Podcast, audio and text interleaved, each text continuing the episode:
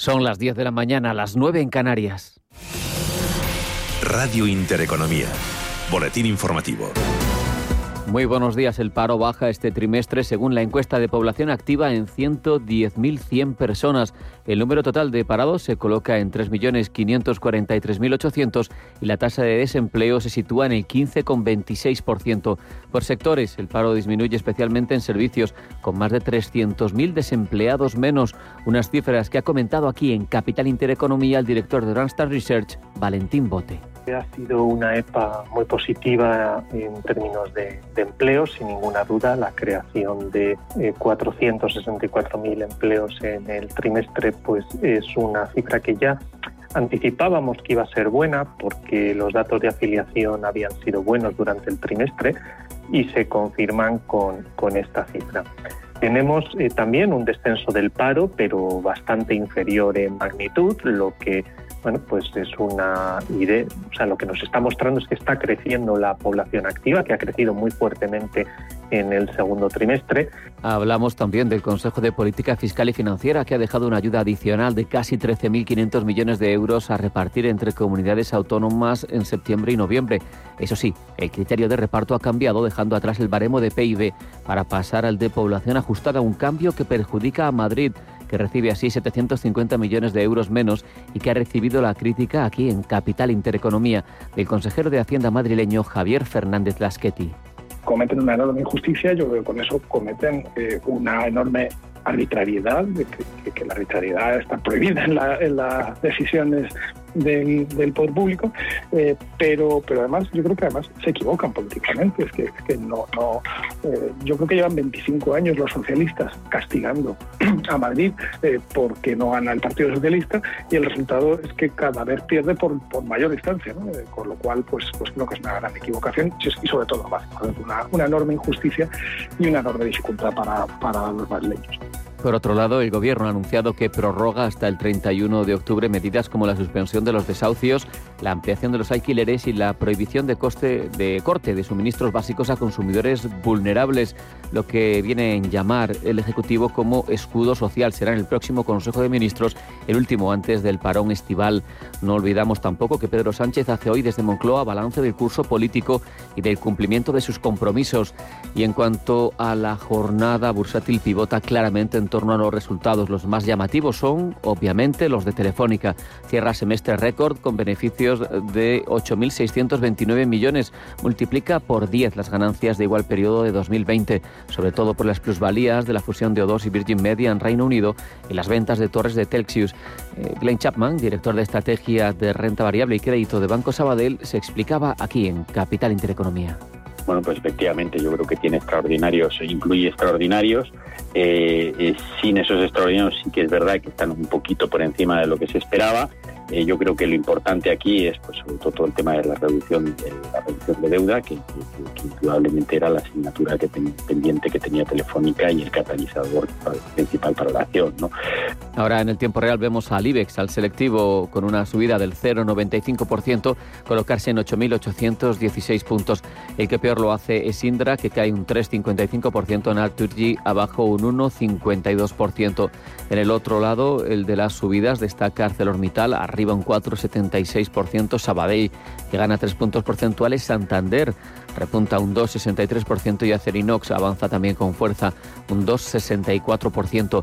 En cuanto al resto de plazas europeas, vemos a ICAC parisino avanzar un 0,81%. El Eurostock prácticamente la mitad, un 0,42% también en positivo.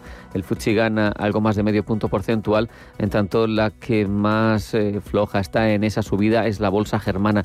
El DAX avanza un 0,17%. Miramos a las materias primas, vemos subidas de casi un punto porcentual para el Brent en 74,55 dólares. En la misma línea se mueve el barril de West Texas que está en 73,16 dólares. Y en cuanto a las divisas, un euro se cambia por 1,1867 dólares y por 130,37 yenes. Otras noticias. Les contamos de forma breve que los precios de consumo han continuado con su escalada en julio. La tasa anual del IPC se coloca en el 2,9%, dos décimas por encima de junio y la más alta desde febrero de 2017. Según el indicador adelantado del INE, destacan por su evolución los servicios de alojamiento y gas, cuyos precios aumentan este mes frente a las bajadas del año pasado. Hasta aquí el boletín, el próximo cuando sean las 11, las 10 en Canarias. Entre tanto, sigan informados aquí en Capital Intereconomía.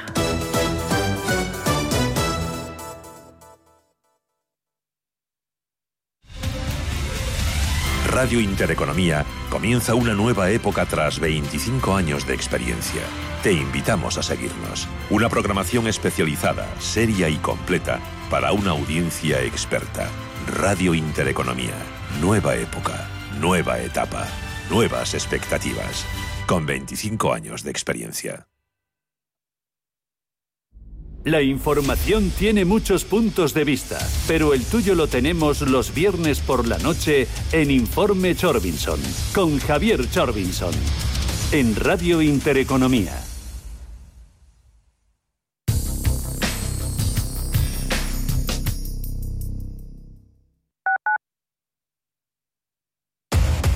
Somos aquello que siempre quisiste ser. Creamos aquello que siempre quisiste tener. Las reglas del juego han cambiado. Somos traders. Operamos. Black Bear Broker. El broker de los traders. Ahora más que nunca tienen un propósito. Marta, Pedro, Lucía. Seres extraordinarios que con pequeños gestos, como cerrar el grifo mientras enjabonan, cuidan el agua. Únete a ellos. Descubre tus superpoderes en canal de Isabel El poder está en tu mano. Cuidando el agua, cuidamos de todos. Canal de Isabel II.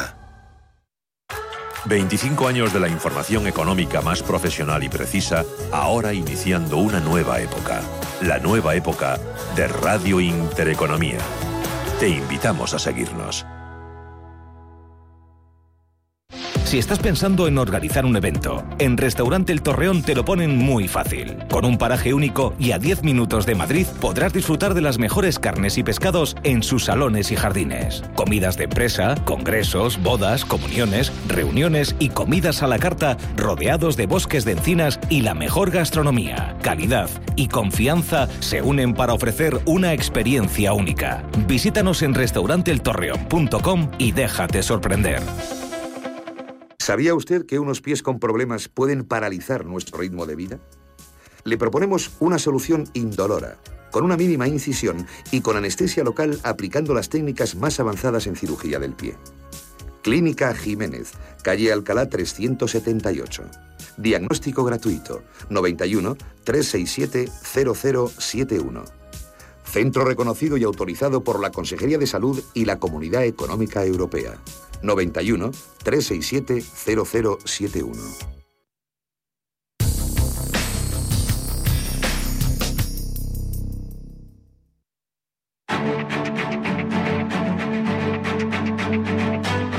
Capital Intereconomía, el consultorio. Consultorio de bolsa que estamos haciendo hoy con Sergio Ávila, analista de IG, 91 533 1851 609 224 716. Eh, Sergio, teníamos pendientes, eh, pendiente del Rey, ¿verdad? Que nos eh, preguntaban antes de las noticias por, por ello. ¿Qué le decimos? Justamente. Pues mira, ayer eh, subió muy, con, muchísima fuerza, alrededor del 30%, después de dar resultados. Dio resultados positivos después de que los trimestres anteriores había tenido pérdidas. Es cierto que los ingresos aumentaron un 25%, se quedaron un poquito por debajo de las previsiones del mercado, pero, pero tuvo beneficios, ¿no? lo cual eso es muy positivo. Y además también hay que tener en cuenta que ha hecho recientemente una fusión que eh, parece que bueno le va a permitir ahorrar costes, alrededor de 35 millones de dólares, y que piensan que en los próximos 16 meses incluso podrían ahorrarse hasta 80 millones de dólares en costes, lo cual bueno pues es muy positivo en este caso para la compañía.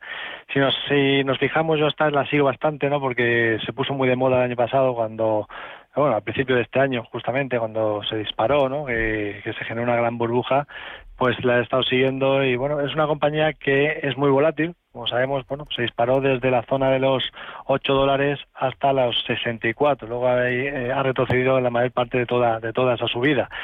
Pero a partir de ahí me gustaba echar un vistazo porque, bueno, pues eh, viendo que tenía mucho interés por parte de los inversores, intentar valorarla y me parece que los precios actuales que está cotizando en el entorno de los 16,40 pues estaría teóricamente está barata. Eh, a nivel fundamental por descuentos de flujos de caja nos saldría un precio en, el entorno de los 20,65 dólares. Por tanto podría estar barata. Lo única eh, que la pega que le pondría es que de momento pues está cotizando por debajo de las medias de largo plazo y eso pues eh, significa que tiene muchas resistencias por el camino la primera resistencia la tiene los 18,30 y luego tendríamos otra resistencia los 19,14. Si superase esos 19,14 ya sí que sería una buena posibilidad, aunque se entrase más caro, porque ahí sí que dejaría un, una posibilidad de buscar la zona de los 31,30 incluso, ¿no? Así que bueno, pues yo me esperaría un poquito a pesar de la subida ayer. Eh, no hay que precipitarse porque de momento pues tiene resistencias también cerca y podría encontrarse con ellas, ¿no? Así que a ver si las rompe. Lo ideal sería que lo rompiese. Bueno, vamos con más consultas. Eh, vamos ahora con una llamada, pero, pero tengo, por ejemplo, un WhatsApp también por darle salida. Soportes y resistencias de Solaria. Estoy corto, 1632. Bueno, pues Solares está recuperando después de haber dejado un doble suelo en la zona de los 14.44, ese sería el soporte más importante, y ha roto el máximo entre mínimos, 16,76. Lo más normal sería pensar que desde aquí pues eh, pueda recuperarse un poquito más, e incluso pues eh, buscar la zona de los eh, de lo que sería la extensión por ese doble suelo hacia el entorno de los 19 19.08 con lo cual primer soporte pues lo tendríamos en los 15.44 y luego el más importante los 14.44. Resistencias, tenemos una cercana en la media a largo plazo que pasa por los 16.76. Esa sería la primera resistencia. Si la supera, que me parece que puede ser estar más probable, eh, luego tendríamos la zona de los 19.08. Así que bueno, esos serían los soportes de resistencias a vigilar en este caso para Solaria. Vamos con una llamada. José Javier, ¿qué tal? Buenos días. Hola, buenos días. Eh, eh, gracias por el programa y por echarnos una mano eh, en estos tiempos tan difíciles. Nada, a ustedes. a, ver, mi pregunta es, a ver, tengo tres acciones que me gustaría entrar, pero bueno, no sé el analista a ver qué opina sobre ellas, sobre IAG, eh, CaixaBank o NIO. soportes y resistencias. Así que, ¿cuál es la que más le, la, que más le gustaría al analista mm, para entrar? Para, para entrar, IAG, CaixaBank o NIO. Muy bien, gracias, José Javier. Venga, gracias a ustedes. Hasta ahora. Perfecto. Bueno, en el caso de IAG vimos como recientemente perdió un soporte importante en la zona de los 2,16, luego desde ahí la ha llevado el precio hasta los 1,81 y desde aquí está rebotando.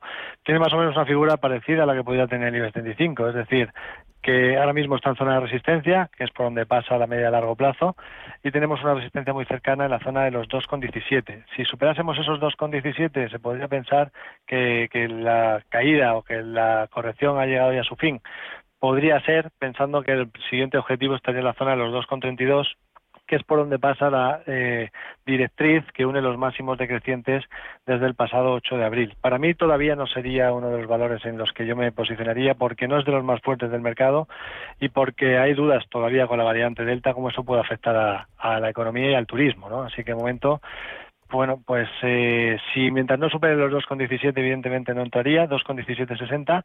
Si lo supera a partir de ahí habría que ver eh, cuál es el horizonte temporal que quiere uno realizar, porque el objetivo teórico estaría muy cerquita, 2,32 sería muy a corto plazo. Y allá también pues encontraría resistencias importantes.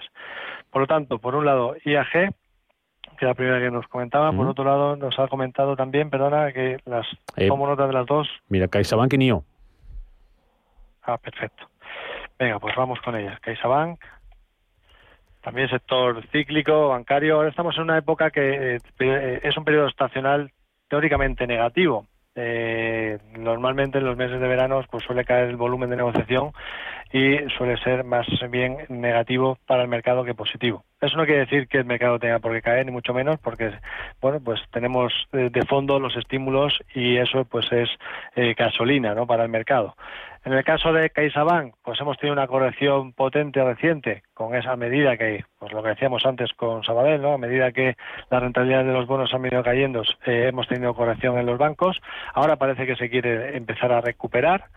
Y bueno, la clave estaría en ver una superación por encima de los eh, 264.2. 264.2 esa sería la primera zona de resistencia. Si la supera, lo más normal sería pensar en que pueda hacer una vuelta a nube hasta los 2.87. O sea que si se quisiera entrar, yo esperaría un poquito a que me confirme ya la ruptura de las medias también de corto, de corto y medio plazo, que pasarían por ahí. Y luego en el caso de NIO, vamos a echar un vistazo también. Bueno, NIO tiene un soporte importante en la zona de los 30,50. Sin embargo, pues eh, en el último intento de rebote se ha quedado sin, sin fuerza, ¿no? Ha dejado una especie también de lo que podría ser un hombro cabeza hombro, perdiendo las medias de corto y medio y medio plazo. Por tanto, para pensar en, en que se pueda volver a recuperar, yo esperaría ver una superación por encima de los 48,95. Mientras no sea así, pues eh, de momento está en un rango lateral amplio, con bastante volatilidad y por tanto nos puede dar alegrías en el corto plazo, pero también nos puede dar sufrimientos porque no hay una, una eh, clara, eh, un movimiento claro ¿no? hacia dónde se puede mover el- la cotización de, de esta compañía. Mira, nos preguntan a través del WhatsApp por Vimeo y Duro Felguera para comprar. Venga, pues vamos allá. Vimeo, en primer lugar. Vimeo Inc., que bueno, pues eh, lleva poco tiempo cotizando. De hecho, lleva cotizando desde el día 19 de mayo. Empezó con fuertes caídas, luego ha intentado recuperarse y ahora mismo pues estaría eh, luchando contra la primera resistencia que pasa por la zona de los 46,33.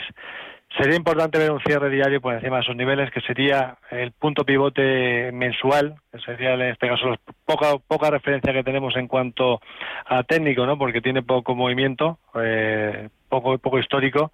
Esa sería la primera resistencia. Eh, a nivel fundamental, bueno, pues está más o menos en precio. El valor intrínseco estaría en el entorno de los 47,70 y está cotizando en 46,14, con lo cual tampoco es muy atractivo a nivel fundamental. Eh, sí que es cierto que bueno, pues se espera fuerte crecimiento de esta empresa, pero no se esperan beneficios hasta 2023. Así que yo esperaría un poquito más de histórico, a ver cómo el mercado se lo toma y seguramente nos dé mayores oportunidades en el futuro. Eh, en cuanto a Vimeo y la y la otra que hemos Duro dicho Felguera. Duro Felguera, per- perdón, es que me he puesto directamente sin apuntarlas, eh, pero ahora las, las apunto. Duro Felguera. Eh, Duro Felguera, valor que, bueno, pues eh, subió con muchísima fuerza, pero es cierto que dejó una especie de hombro cabeza a hombro al perder los un- el, el euro.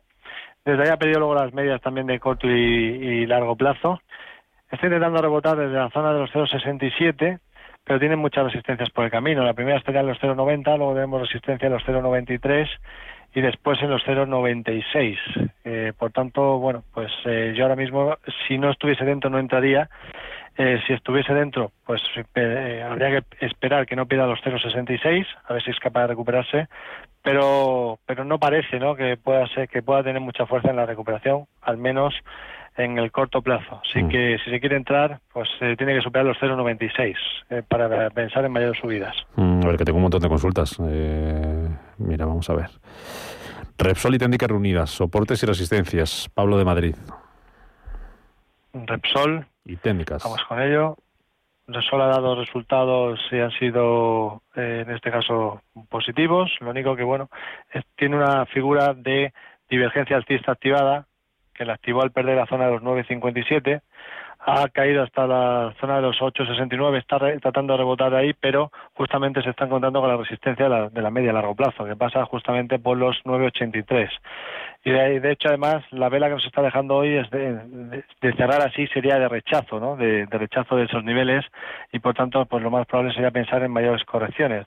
De hecho, si nos fijamos en esa figura que tiene activada por divergencia bajista, el objetivo teórico que nos marcaría en este caso estaría un poquito más abajo, en la zona de los eh, tendríamos soporte en el entorno de los 8.35, así que de momento, pues eh, si quisiéramos entrar en Resol, habría que esperar a ver si supera la media de medio plazo que pasa por el entorno de los 9,96, 10 euros. Eh, eso sería lo que nos indicaría que efectivamente se podría empezar a recuperar. Pero mientras no lo haga, pues eh, yo me esperaría un poco, porque hay riesgo de mayores caídas, al menos en el corto plazo. En cuanto a Técnicas Reunidas. técnicas reunidas, te la comento. Vamos allá.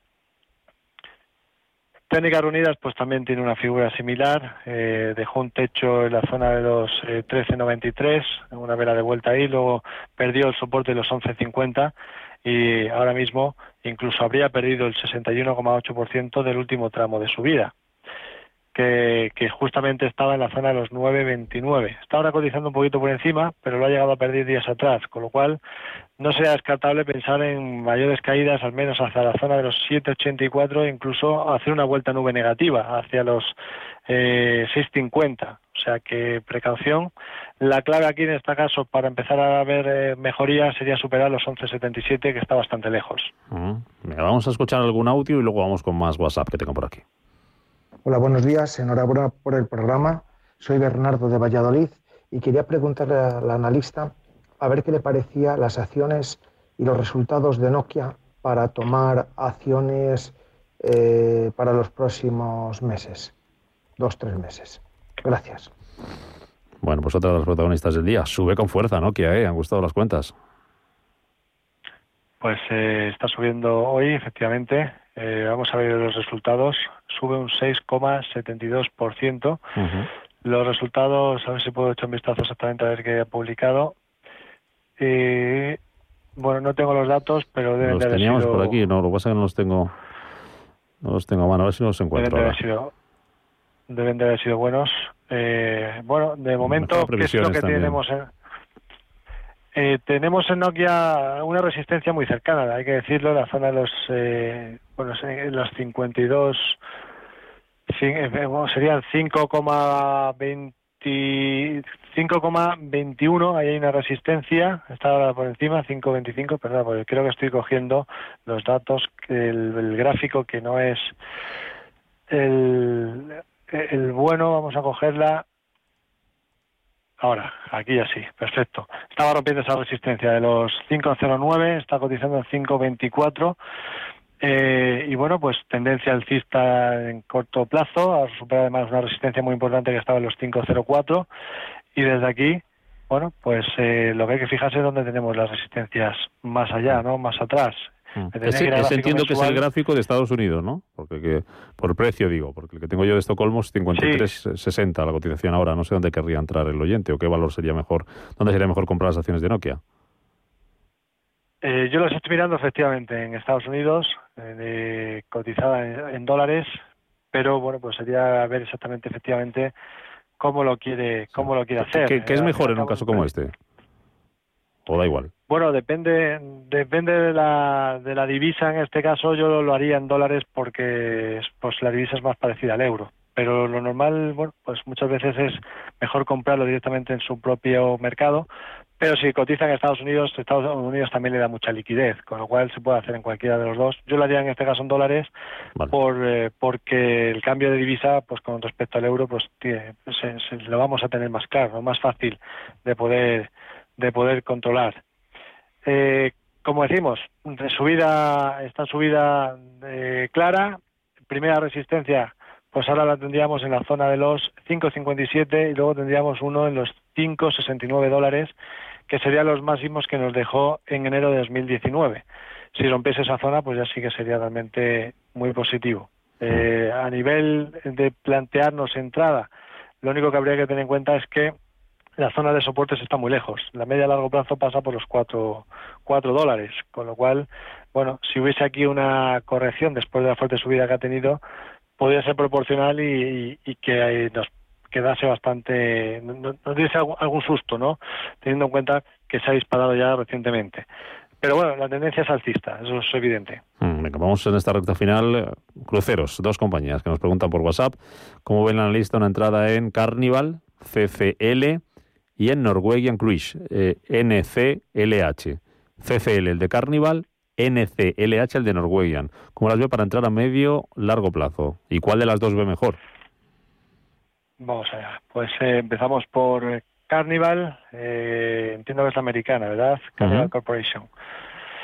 Bien, eh, Carnival, bueno, pues eh, recientemente ha tenido una fuerte corrección, también por todo el tema del coronavirus, ¿no? De que la variante Delta, que está en cierta manera preocupando a los inversores, pero no ha perdido el soporte previo que estaba en la zona de los 17.90, con lo cual, bueno, mientras no pierda ese nivel, pues eh, se podría pensar en que se pueda recuperar.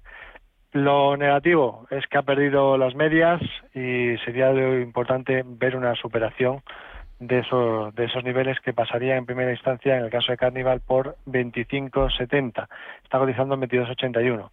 Mientras no lo supere, hay riesgo de que pueda haber alguna corrección adicional y que se pueda venir incluso la parte baja a lo que sería la sucesión de los mínimos crecientes que se vienen generando desde el 2 de abril. esos mínimos estarían en el entorno de los 18.30 más o menos.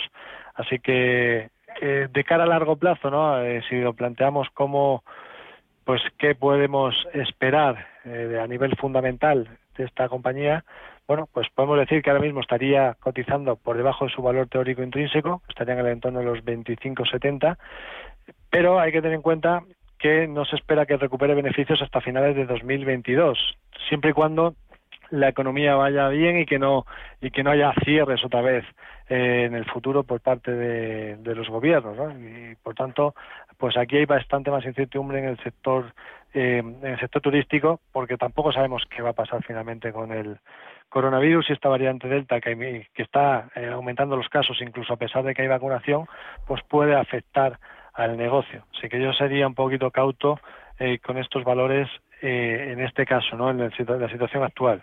Y en el caso Norwegian,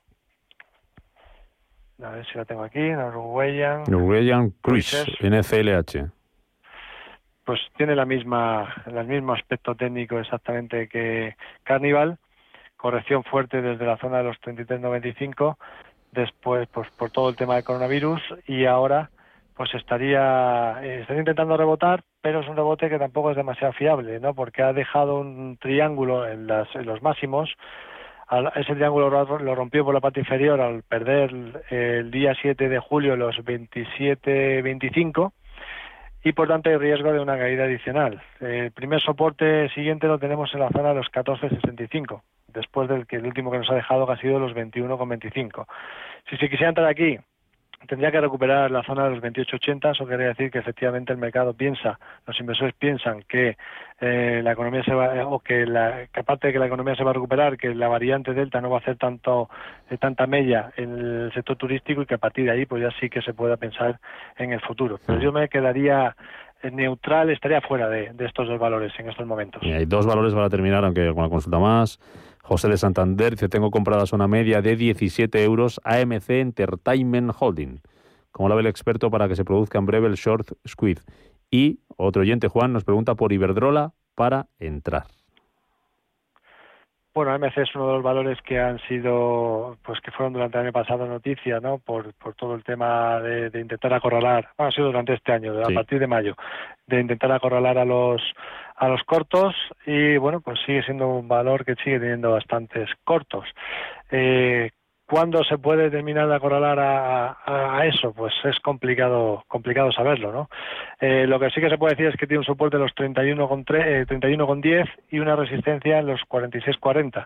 Si superase esos 46-40, pues se podría pensar que a partir de ahí sí que efectivamente pueda volver hacia la parte, hacia los máximos. Pero es un valor de mucho riesgo, muy volátil, eh, que, que en este caso pues es, es una inversión más puramente especulativa que, de cualquier otro tipo, ¿no? Teniendo en cuenta que, bueno, pues AMC tampoco sus cuentas eh, tampoco son realmente para pensar que pueda estar valorándose como se está valorando en los niveles actuales. De hecho, es un valor que estaría en quiebra eh, prácticamente, ¿no? Eh, a valor fundamental, pues puede su valor puede ser prácticamente cero.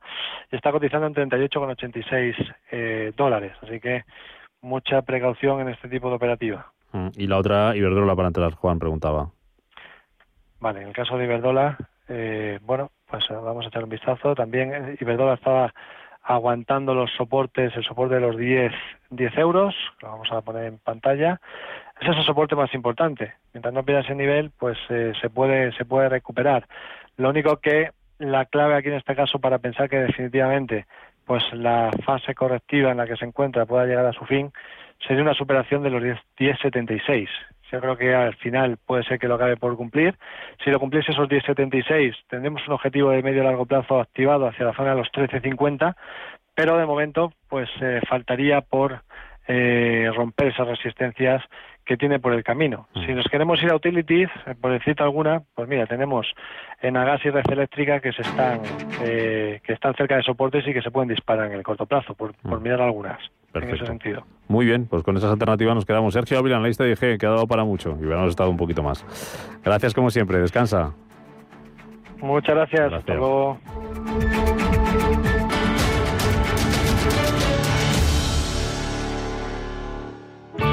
Bontobel Asset Management. Calidad suiza con el objetivo de obtener rendimientos superiores a largo plazo. En Bontobel Asset Management siempre estamos a la vanguardia de las inversiones activas en bonos y acciones. Para más información, entre en nuestra página web bontobel.com barra am. Bontobel Asset Management, su especialista global en fondos de inversión. Nos definen como el jamón del mar. Nuestras anchoas son cantábrico en estado puro. Somos esfuerzo, artesanía y dedicación. Defendemos con uñas y dientes los puestos de trabajo en nuestra tierra. ¿Sabéis quiénes somos? Somos Anchoas Codesa, maestros conserveros desde 1976. Érase una vez una tarjeta de crédito, la tarjeta Revolving, que te prometía más cosas que el genio de la lámpara. Pero pasó el tiempo y te diste cuenta de que aquello era un cuento. El genio se había quedado con tu dinero. ¿Quieres recuperarlo? Nosotros lo haremos por ti. Somos Durán y Durán Abogados y sabemos cómo hacerlo. Entra en duranyduránabogados.com y que no te vengan con cuentos.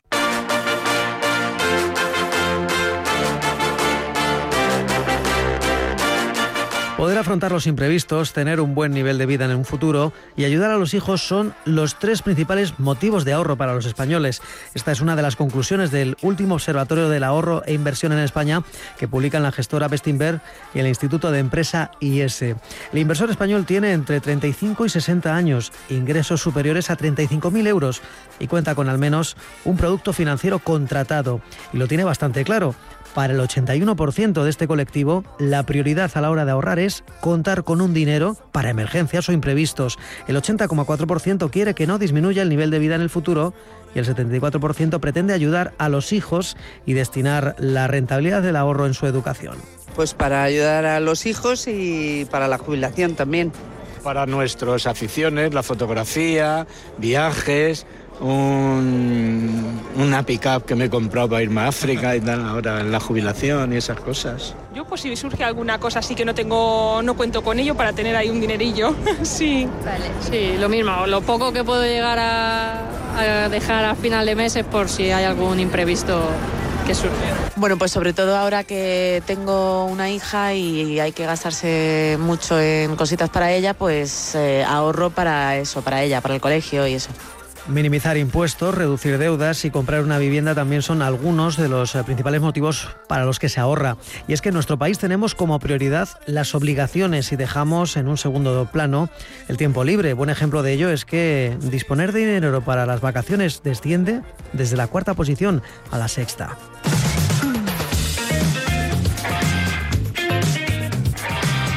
Esas son las prioridades de los ciudadanos a la hora de ahorrar, pero ¿qué parte de nuestros ingresos dedicamos al ahorro? Pues aproximadamente yo ahorro en estos momentos, porque ya no tengo los ingresos que tenía antes, pero un, 20 por- un 15 un 20% de, lo que, de mis ingresos ahorro. Va restringiendo ciertos gastos superfluos, es lo que yo hago. Es decir, los gastos superfluos que luego tengo cuando me voy de viaje. Entonces yo me quito ciertas, ciertos gastos superfluos, pues antes salía mucho a cenar, o cambiar de coche más habitualmente, o cosas de esas. Es que yo no tengo, soy autónomo, así que no tengo sueldo como tal. Cuando veo que me sobra y que puedo aguantar, pues eso lo invierto. Hombre, no tenemos tanto dinero como para hacer inversiones. Pues mirando a ver sitios más baratos y cosas así. Es como, como se puede ahorrar la gente que no tenemos mucho dinero. Antes de cobrar, lo que me haya quedado del mes anterior me lo guardo. Pero claro, poco suele ser. Pues yo una parte del sueldo la, la pongo en otra cuenta y ahí lo voy guardando por si acaso, pero poquito. Pues me gustaría tener más, pero la verdad que no, que no, no lo consigo. Me gustaría ahorrar, pero es muy difícil. Otra cuestión importante es el conocimiento financiero de los ciudadanos y según el observatorio los españoles nos hemos puesto las pilas en materia de educación financiera. Entre otros conceptos hemos interiorizado que la mejor manera de ahorrar no es guardar nuestro dinero en una cuenta corriente, sino que hay que ponerlo a trabajar para sacarle la mayor rentabilidad posible. Los conceptos básicos sobre inversión van calando entre los pequeños ahorradores. Solo el 17% de los encuestados asegura que no invierte en planes de pensiones porque aún le quedan muchos años para la jubilación. Eso significa que más del 80% ya ha descartado la idea de que se debe ahorrar cuando esté cerca el retiro laboral. En ese sentido, el presidente de la CNMV, Sebastián Abella, ponía en valor la importancia que tiene para los bolsillos de los ciudadanos estar familiarizados con las instituciones financieras y los conceptos económicos. Es una iniciativa muy interesante y muy valiosa, ya que este tipo de iniciativas adquieren verdadero valor cuando se mantienen año tras año, dado lo relevante que es que la población tenga una mínima formación y esté familiarizada con los conceptos esenciales relacionados con el ahorro y la inversión. Pero más allá de la educación financiera, también nos gusta hablar de cultura financiera, de las actitudes con respecto al ahorro y a la inversión en nuestro país. ¿no? El observatorio es una herramienta muy interesante para seguir la cultura financiera de los españoles. Además, este segundo observatorio del ahorro e inversión en España arroja varias conclusiones más. Por un lado, que los inversores destacan su preferencia por el canal tradicional, o lo que es lo mismo, la oficina fiscal y en ella su preferencia es el asesoramiento personalizado. Por otro lado, también queda reflejado en el informe las diferencias entre las regiones españolas. En Barcelona hay una mayor proporción de depósitos, en Madrid más predisposición a contratar acciones, letras del tesoro y bonos, mientras en País Vasco hay menos productos financieros y en Valencia hay una mayor proporción de planes de pensiones, fondos de inversión y seguros del ahorro.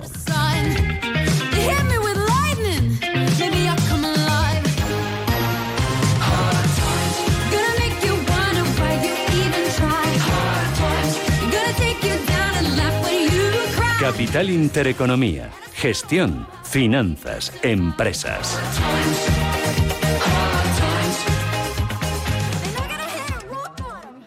Si mantienes la cabeza en su sitio, cuando a tu alrededor todos la pierden, si crees en ti mismo cuando otros dudan, el mundo del trading es tuyo. Trading 24 horas, un sinfín de oportunidades. Cuando ves la oportunidad, IG. Todas las operaciones conllevan riesgo. 76% de las cuentas de inversores minoristas pierden dinero en la negociación de CFD con este proveedor. Debe considerar si comprende el funcionamiento de los CFD y si puede permitirse asumir un riesgo elevado de perder su dinero. En 1954 nací yo, mi menda, Antonio Resines. Desde entonces han cambiado muchas cosas. A mí que todo cambie me parece muy bien, pero que las cosas importantes no me las toquen. Sí, sí, sí, que no me las toquen. 1954 del Pozo. Que lo bueno nunca cambie. Hasta luego. ¿Qué tal con la que está cayendo? intentando recortar, pero lo fijo es lo fijo. Es que estas facturas no pueden estar bien. Deberías conocer NES. Nos consiguieron hasta un 40% de ahorro en facturas. NES como el Lago Ness, empresa experta en conseguir ahorros energéticos, desarrollan planes de eficiencia y realizan auditorías energéticas. NES es un gran gestor energético. Si no estás con verdaderos profesionales, perderás dinero. NES gana solo si tu empresa ahorra. Infórmate en NES.es y conviértelo en tu partner energético.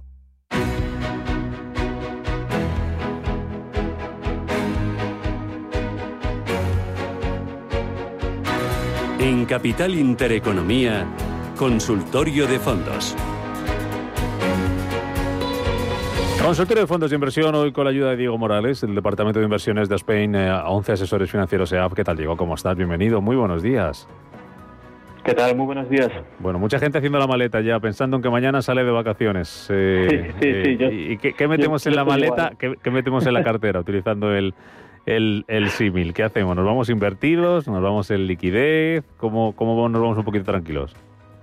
Bueno, pues la verdad es que yo estoy en, la misma situación, estoy ya con la maleta casi preparada para, para irnos y nosotros sí que recomendaríamos eh, tener una cartera bien diver- diversificada de cara a verano.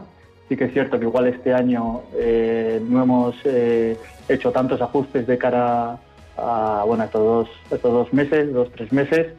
Sí que es cierto que, bueno, de, cara a los, clientes más conservadores, sí que siempre recomendamos bueno, pues proteger un poco la inversión y sí que este año ha permitido también hacer caja en, ciertos en ciertos fondos, en ciertas inversiones, pero nosotros nos mantenemos positivos en cuanto a renta variable, vemos pocas alternativas con respecto a la renta fija, con unas rentabilidades reales negativas y bueno, seguimos invertidos, seguimos positivos, con unos resultados empresariales muy buenos, con una Fed que, que sigue apoyando a la economía y esperando hoy los datos de, de PIB del segundo trimestre de Estados Unidos. Así que, bueno, intentar desconectar, pero con un ojo puesto los, en los mercados siempre. Venga, vamos con los oyentes. 915331851, WhatsApp 609224716. Eh, lo prometido es deuda y tengo dos consultas pendientes de ayer que les prometía a Nico de Lugo y a Baldomero que se las íbamos a responder hoy. Así que empiezo con la de Nico de Lugo. Dice, mi perfil inversor es agresivo y el core business mi cartera está formada por cuatro fondos globales. Funds, eh,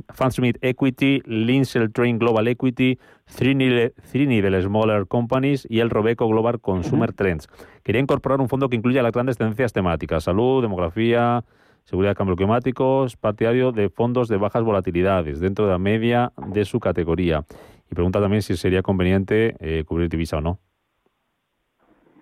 Bueno, pues eh, a ver, dentro de, lo que tiene, aunque es una cartera bastante agresiva, sí que la tiene, por así decirlo, diversificada, sí que ese error del consumer, bueno, tuvo un comportamiento un poco más irregular, ya que tenía un PER elevado dentro de, su cartera, pero las, las compañías que, que presentan, bueno, han, han dado unos resultados eh, muy buenos. También tiene, por lo que, por lo que he escuchado, tiene eh, pequeñas compañías que creemos que pueden seguir teniendo tendencia, que es un universo mucho más grande. Si quiere incorporar algo de, de bueno algo de temáticas y por lo que por lo que decía algo de, de, SG nosotros sí que estamos incorporando un fondo de, de Nordea el Global eh, Climate and Environment que se está comportando bastante bien que no tiene bueno que no tiene una volatilidad eh, excesiva sí sí que evidentemente tiene una volatilidad por encima del 15% pero bueno, para ser un fondo temático, si quiere invertir en, o quiere enfocarse en todos estos criterios SG, este fondo, como digo, el de Nordea, puede ser, puede ser eh, bueno, muy bueno o puede aportar valor añadido a su cartera y, diversificar de, con respecto a estos, a estos criterios. Ah. Mira, nos escribe Baldomero que nos dejaba un audio pendiente, un mensaje, perdón, pendiente de ayer, nos escribe hoy para preguntar, así que actualizo esta. ¿Podríamos, si le podríamos analizar, si le podrías analizar Diego, el Capital, Capital Group y su fondo estrella. Y el DWS Invest Growthy Europe SDG en euros. Y también el... ¿Sí? Sí. Y otro más, el MSIF Global Brands Fund. Bueno, pues el, de Capital Group, eh, no sé a qué fondo se refiere. El, eh, supongo, de renta variable, supongo. Sí, la pregunta que nos decía ayer era, ayer nos preguntaba, por ejemplo, qué fondo era el que, de esta gestora de Capital Group el que más, el que más, te, el que más te gustaría. Bueno, a mí personalmente, eh, justo eh, este año, el, por el lado de la renta fija, el que más me estaba gustando por su comportamiento, por su, bueno, por presentar una cartera, una política de inversión abierta y poder irse a todos los tramos de la curva, y invertir también en high yield, en convertibles, es el, por el lado de la renta fija, ¿eh? estoy hablando, es el capital el high income, que tiene, bueno, está presentando una rentabilidad por encima del 4%, que para lo que nos está otorgando este año los fondos de renta fija eh, está bastante bien. Y luego, por el lado de, de, la renta variable, eh, bueno, pues un fondo que es yo creo que es uno de los book insignia de, de, la gestora de capital group, es el, el New Perspective, que es un fondo sí que tiene asignación growth que como decía también eh, comparándolo antes con el consumer, sí que bueno estas valoraciones a principio de año eh, se vieron un poco más perjudicadas, ya que eran muy exigentes, y hemos visto cómo eh, los últimos dos meses se han ido recuperando y, es un fondo que actualmente presenta una rentabilidad por encima de, bueno, estar aproximada al 12%, una cartera diversificada y sigue, seguirá aportando valor y si queremos aprovecharnos tendencias de largo plazo, es, es un buen fondo. Luego el Meridian, el, el Global Brands, creo que, mencionabas. Sí, ¿Cuál era el de, el de El de Meridian, sí, Global Brands Fund. Vale, pues el, el Global Brands, eh, por un lado tenemos, si tenemos el Capital Group, el New Perspective, ya nos estaremos yendo, como decía, un poco a más eh, tendencia de crecimiento y luego el, Global Brands, sí que son empresas, bueno, eh, más quality o con unas valoraciones menos exigentes que, si queremos esa diversificación en renta variable entre acciones de, crecimiento y acciones de, calidad, incluso un poco más tendiendo al, value, pues puede ser una buena combinación tener estos dos fondos.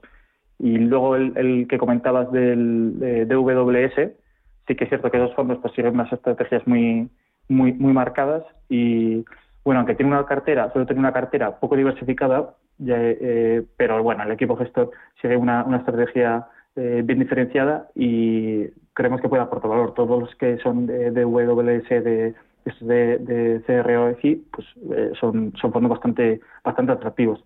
Sí que es cierto que, que, comentaba, igual la cartera poco diversificada, pero al final, si, si tienes unas ideas eh, bien establecidas y si una estrategia de inversión clara, puede ser un fondo a tener en cuenta en tu cartera, desde mm. luego. Mm, venga, em, vamos con un mensaje de audio. Okay.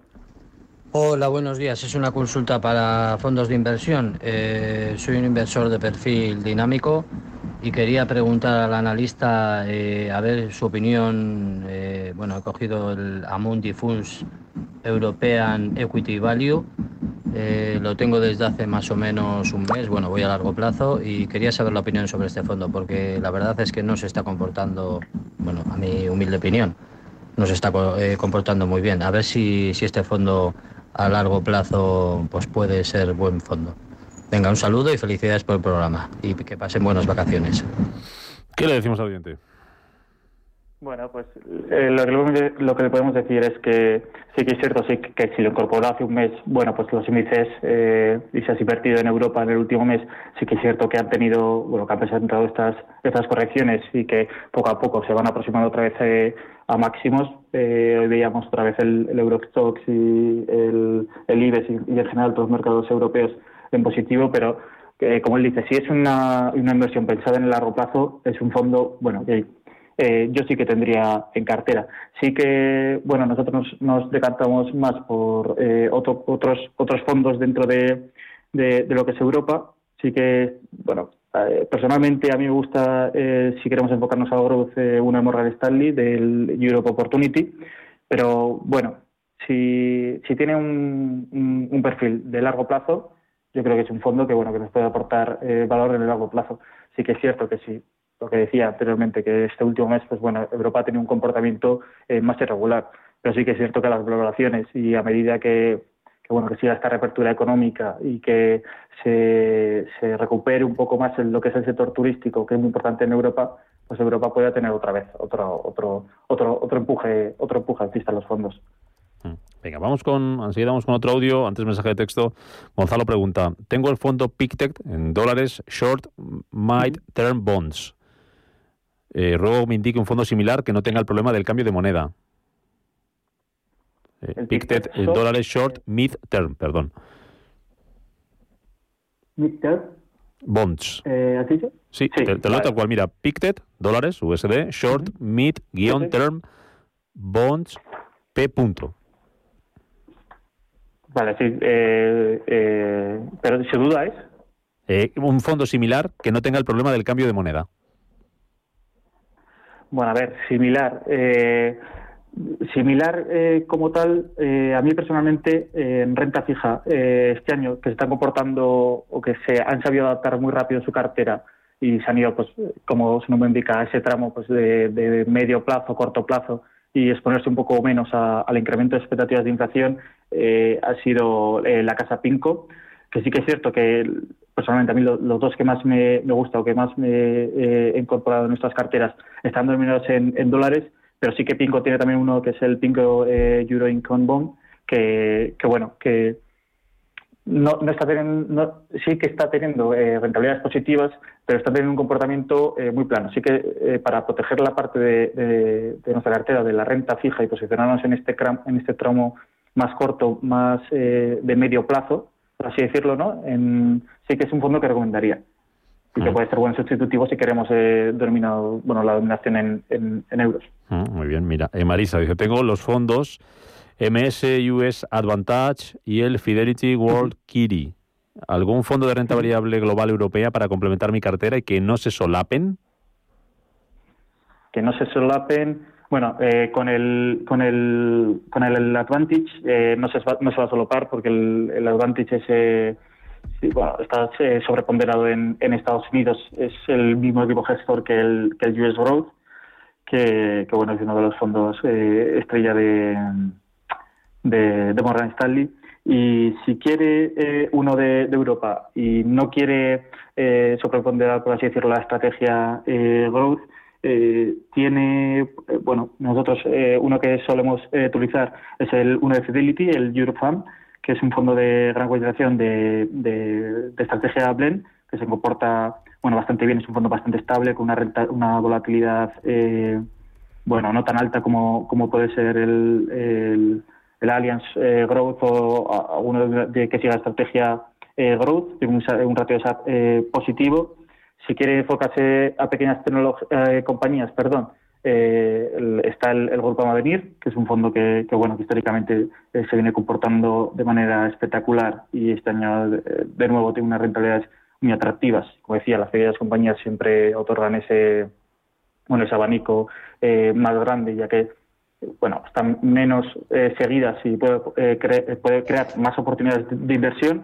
y yo me decantaría por por esos dos, como te digo, el, Fidelity, si queremos eh, una estrategia blend, el Grupo Avenir si queremos eh, eh, mediana, pequeña capitalización, y los si queremos más value, pues yo estaría por el Magallanes Value Investors. Mm, mensaje de audio. buenos días. Mira, mi pregunta es acerca de fondos de real estate. No sé si ya han crecido demasiado y no es buen momento para entrar pero si así fuera el caso, le agradecería que me recomendara alguno de estos fondos con la temática de inmobiliaria, de real estate. Muchas gracias. ¿Vamos tarde? ¿Vamos bien, Diego? Eh, yo voy bien. Digo para entrar, para entrar en fondos, que eh, preguntaba, que preguntaba el oyente, que sí. Sí, es que eh, porque ahora sigue. Eh, bueno, ayer hablaba eh, Powell en la, la, conferencia después de la reunión del fondo y sí que hablaba de que de que bueno que los eh, precios de, del, sector inmobiliario eh, estaban creciendo y estaban igual alcanzando un techo eh, de, mercado pues puede ser pero al final los fondos de, de, sector inmobiliario sí que tener una parte en nuestra cartera alocada en estas en estas posiciones sí que puede servir para descorrelacionarnos y más teniendo en cuenta bueno pues eh, si efectivamente se da una continuación de, la inflación eh, por encima de o en el más largo plazo de, lo que de lo que eh, suponemos o de lo que pensamos sí que es cierto que como decía la, la, oyente ha tenido un han tenido un comportamiento muy muy muy bueno durante los últimos tres meses y sí que es cierto que igual ahora sí que esperamos una, una ralentización pero uno de los eh, fondos eh, que bueno que personalmente más, más nos gustan es uno de Janus Henderson, eh, Global Property, que es mobiliario, es indirecto y es un fondo bastante estable que tiene una rentabilidad muy muy atractiva para nuestras carteras y si queremos alocar parte de nuestra inversión en el sector inmobiliario es un fondo que nosotros recomendaríamos. Perfecto, pues lo dejamos aquí. Diego Morales, del Departamento de Inversiones de Spain, 11 asesores financieros EAF. Gracias como siempre, como has dicho antes, te vas vacaciones, a descansar, a recargar las pilas y en septiembre más. Gracias, Diego, por tu ayuda. muchas gracias. Muchas gracias, hasta luego. Capital Intereconomía, gestión, finanzas, empresas.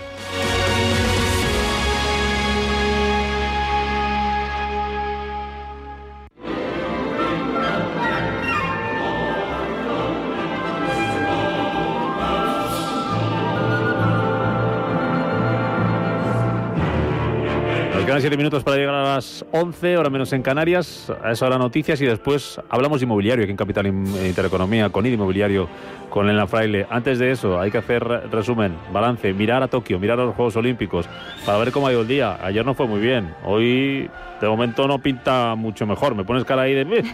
Estefanía Muñiz, buenos días de nuevo. Buenos días, Rubén. Pues efectivamente, como decías, hoy la verdad es que no pinta mucho mejor, aunque sí es cierto que el desastre, entre comillas, que, que causó ayer España en los Juegos Olímpicos de Tokio. No, no va a ser tanto como hoy, pues los Juegos Olímpicos de hoy al final han tomado la decisión de retrasar los partidos de tenis a partir de las 3 de la tarde, que después del golpe de calor de, Paula de ayer en tenis y las quejas de los demás tenistas, eh, es lo que han decidido. La única esperanza, eso sí, en tenis de Tokio 2020 ahora mismo sería Carreño, que le queda un partido por jugar. En remo, Virginia Díaz y Aina Cid repiten en el sexto puesto de los chicos y también se quedan sin medalla, por lo que los españoles en la competición de remo se quedan fuera de, este, este torneo, de estos Juegos Olímpicos. En balonmano sí es cierto que las guerreras suman su segunda victoria contra Brasil y dando un paso gigante en la lucha por meterse en cuartos, que no es mala noticia. Sin embargo, los chicos han anunciado la retirada de Brian Morros, que será sustituido por Miguel El Sánchez, causado por una lesión. Así que bueno, entre que llega y se agilizan los trámites para cambiar este Mm, este movimiento. Están ahí esperando en waterpolo, sigue triunfando en masculino. Victoria fácil contra Kazajistán por 16-4.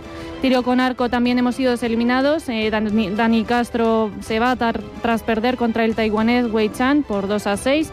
Eh, luego también es verdad que, la vela española sí, sí coge fuerza en el, en el, terreno español. Los oros siguen siendo posibles, especialmente en la clase 49, donde la pareja Botín y López están empatados a puntos con Fletcher y Bichel y en fin con Cardona un punto por detrás de Gilles Scott. Eh, si es cierto también que Nuria Villarrubia se hace con el octavo puesto en el piragüismo de slalom y obtiene diploma. Es una buena noticia. Y lo único que nos quedaría hoy por saber sería eh, la natación de los 800 libres femeninos de, de Mireia Belmonte también que están previstos para las 12 y 10, el hockey hierba femenino a las 11 y media, la fase de grupos, España contra China, luego gimnasia artística sería el curso completo, la final, estaría Rosana Popa, la representación de España, natación a la una también nos quedarían los 200 metros espalda femeninos con África Zamorano y el partido de baloncesto masculino a las 2, España contra Argentina. Eso sería todo por hoy, Rubén. Pues todavía nos queda un poquito, vamos a ver si mejora, mejora la cara del enfermo. Gracias, Estefanía. Hasta mañana. Cuatro minutos para las 11 de la mañana, noticias y después inmobiliario.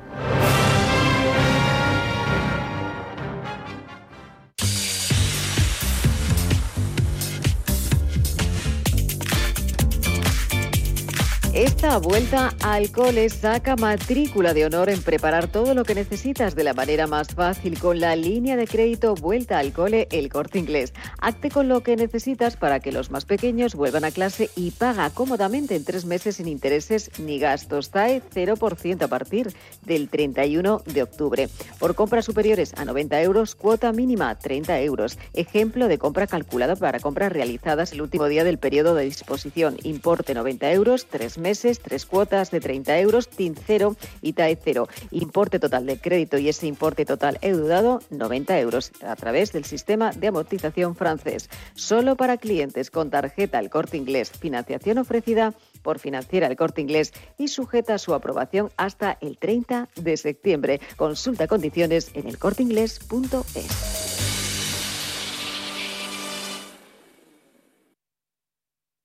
En Radio Intereconomía nos adelantamos al futuro y estrenamos My Economy. My Economy es una iniciativa que da voz a los nuevos mercados y tendencias de la era digital. De lunes a viernes y de 3 a 4 de la tarde, My Economy, con distinto protagonismo cada día. La fábrica de inversores, Bitcoin Markets, Enclave Startup, Madrid Innova, Ecosistema Digital, My Economy, en Radio Intereconomía. El futuro ahora.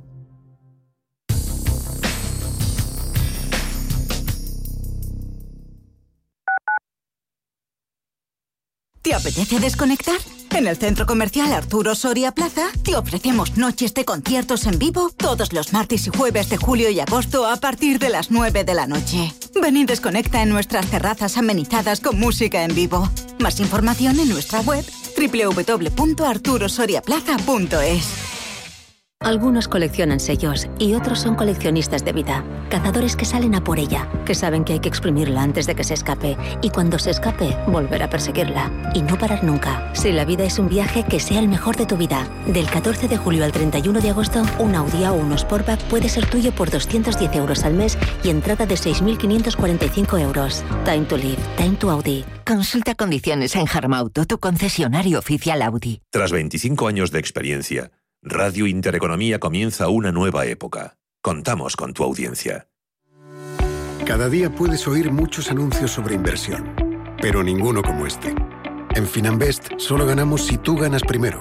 O lo que es lo mismo, en Finanbest, si no sumamos, no restamos. Conoce todas las ventajas del Result Investment. Tienes mucho que ganar. Finanbest, tú ganas.